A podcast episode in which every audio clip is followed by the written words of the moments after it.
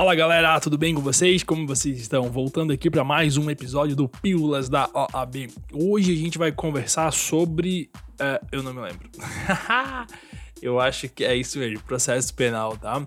É nosso episódio número 184 uh, e do, do, oitavo exame que a gente vem analisando aí junto com vocês, tá? Pessoal, antes de começar o nosso episódio, é, é queria ver, né, e falar para vocês assim que é, a gente vem aí solicitando o apoio de vocês lá no Apoia-se, né? Sei que isso é um pouco chato aí ficar falando toda hora, mas realmente tá ficando pesado aí pra gente continuar fazendo o trabalho, né? Deixando de fazer o nosso próprio trabalho, a nossa profissão, para fazer aqui os episódios. É e a contribuição que a gente pede lá em troca de, da, da do material exclusivo pra galera, dos resumos e, e, tudo mais, né? Uma contribuição de 5 reais por mês, pessoal. E, ou até hoje a gente teve só um apoio, né?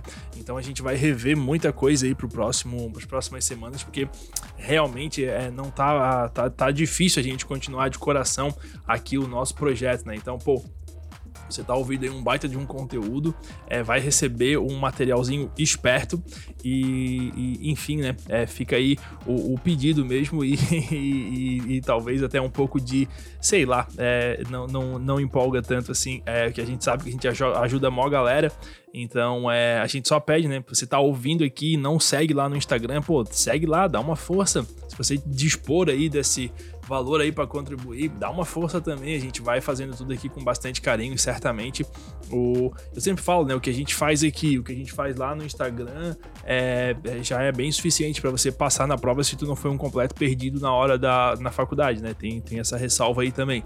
Mas é seria legal assim contar com a ajuda dos ouvintes. É, tem uma audiência bem interessante, então assim, é, você pagaria, assim, a gente tem uma meta lá, acho que é mil ou mil e quinhentos reais mês, para poder custear mesmo a produção, as horas e tudo mais. Em cada episódio, para a gente conseguir deixar pronto, pessoal, vai mais ou menos umas três horas, de três a quatro horas, para deixar o episódio pronto, assim, gravado, editado, postado, pesquisado, atualizado, se quiser voar e tal, né? É, então seria bacana, assim,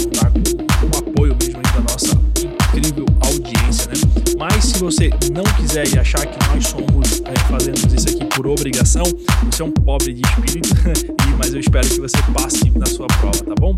É para isso que a gente está aqui. Vamos lá para nossa, para nossa, nosso, nossa, nosso episódio, né? 84, né? Vamos lá. A questão número um fala assim, ó. Uh, aqui foi. Adão uh, ofereceu uma queixa-crime contra Eva. Porra. tá, vamos lá. Adão ofereceu uma queixa-crime contra Eva por crime de dano qualificado. Artigo 163, parágrafo único, inciso 4 ou 4. A queixa preenche todos os requisitos legais e foi oferecida antes do fim do prazo decadencial. Apesar disso, há a rejeição da inicial pelo juízo competente, que refere equivocadamente que a inicial é intempestiva, pois já teria transcorrido o prazo decadencial. No caso, assinar a afirmativa que indica o recurso cabível. Aí vem, né? Letra A, recurso em sentido estrito, letra B, apelação, letra C, embargos infringentes e letra D, carta testemunhável. Entenderam, né? Não tinha deca decaído o prazo, mas a, a, sentença veio pela rejeição por, de, por decadência, tá? Aqui, pessoal, é, cabe o recurso em sentido estrito, tá? É, da decisão que não receber, aliás, né, caberá recurso no sentido estrito da decisão, despacho ou sentença que não receber a denúncia ou a queixa.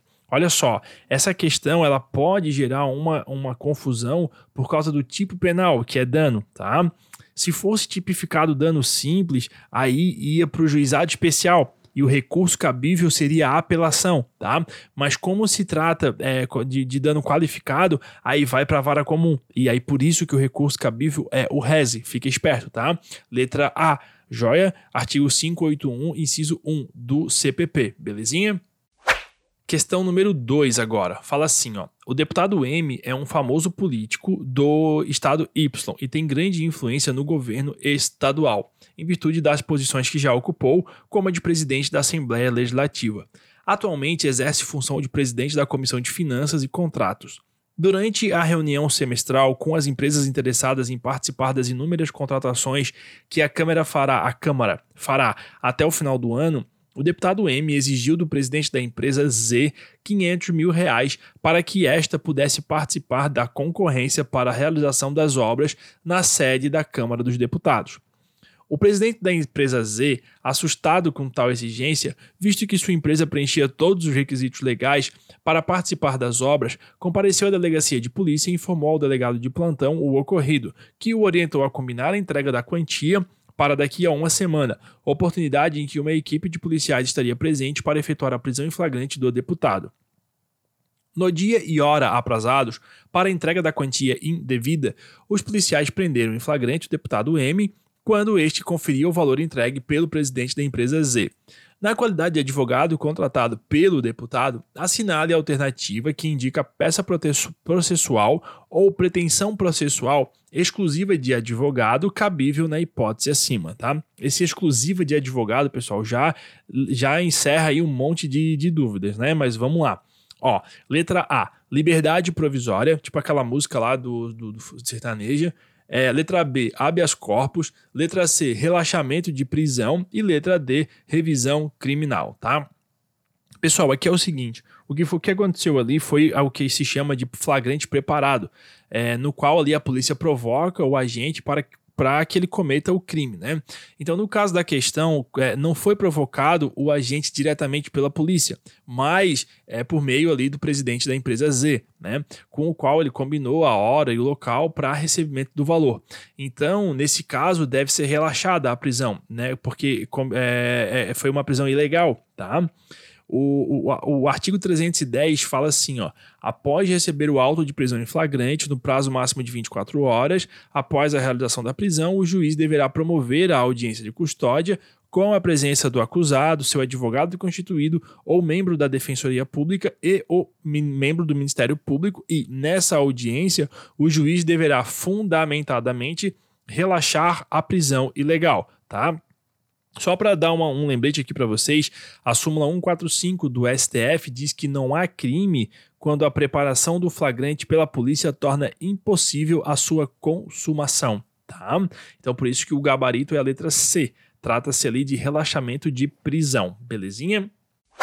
Questão número 3 agora. Olha só, um delegado de polícia determina a instauração de inquérito policial para apurar a prática do crime de receptação, supostamente praticado por José. Com relação ao inquérito policial, assinale a afirmativa que não constitui, não constitui sua característica. Vamos lá. Letra A. Isso aqui é fácil, né, pessoal? Letra A, escrito. Letra B, inquisitório. Letra C, indispensável. E letra D, formal, tá? Aqui todo mundo sabe, né? O, o inquérito policial, ele é dispensável. É se o titular da ação penal já possuir todos os elementos necessários para oferecer a denúncia, a, a, a, ao oferecimento da ação penal, então o inquérito, ele é dispensável, belezinha?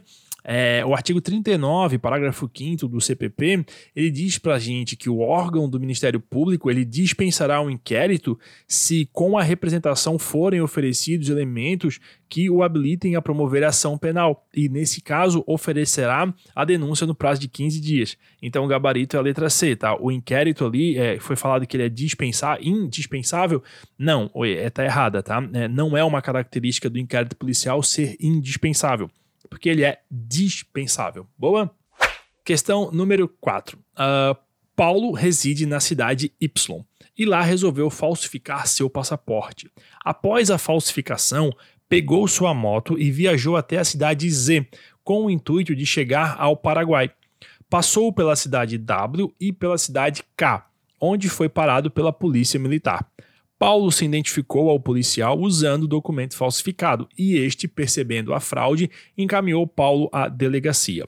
O parquet denunciou Paulo pela prática do crime de uso de documento falsificado.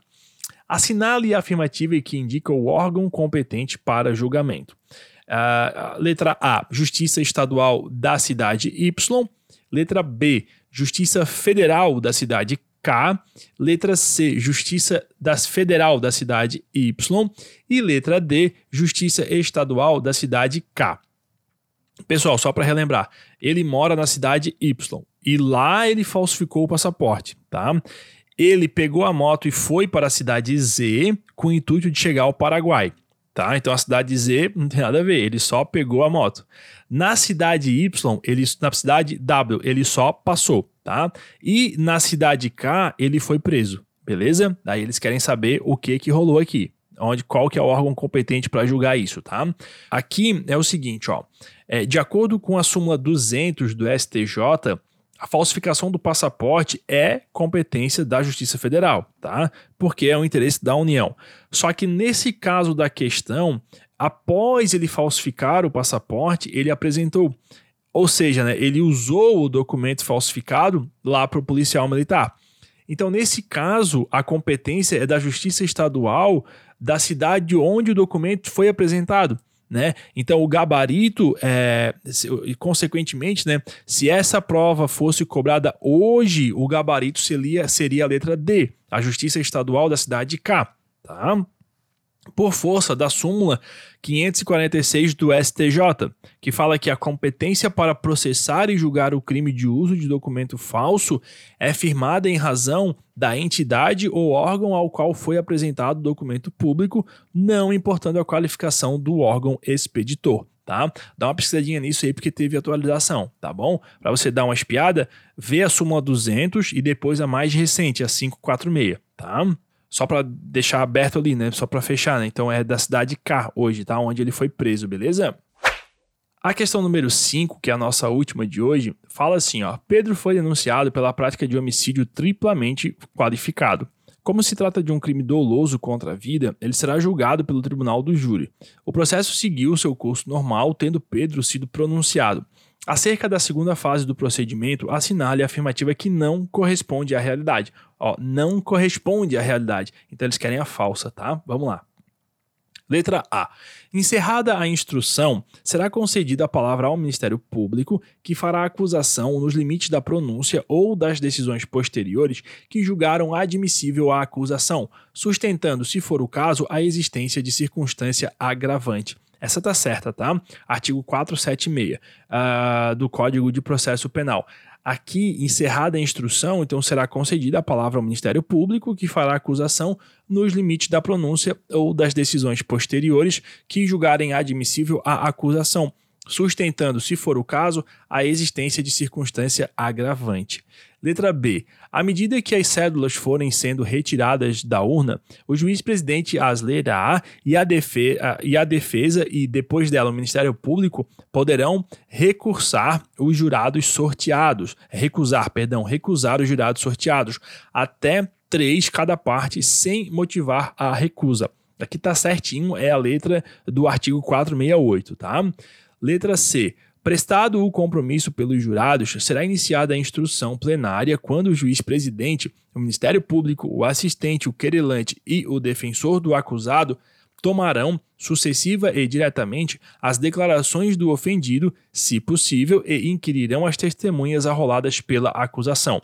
Também está correta, é a letra do artigo 473, beleza? E por fim, a letra D nos diz que, durante o julgamento, não será permitida a leitura de documento ou exibição de objeto que não tiver sido juntado aos autos com antecedência mínima de três dias úteis, dando-se ciência à outra parte, salvo jornais ou revistas. Aqui está errado, tá? O artigo 479 nos diz que, durante o julgamento, não serão a, ah, permitida a leitura de documentos ou exibição de objeto que não tiver sido juntado aos autos com antecedência mínima de três dias úteis, dando ciência à outra parte. Até aqui tudo bem com a questão, né? Só que o erro vem aqui, ó.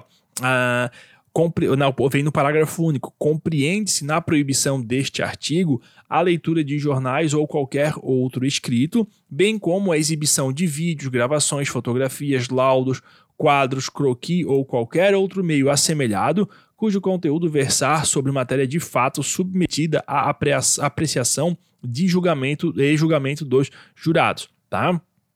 Na questão falou salvo jornais e revistas, mas não, compreende-se na proibição jornais e revistas. Então, o gabarito é a letra D, porque ela pedia a questão incorreta, beleza? Vamos aqui para o nosso último recadinho.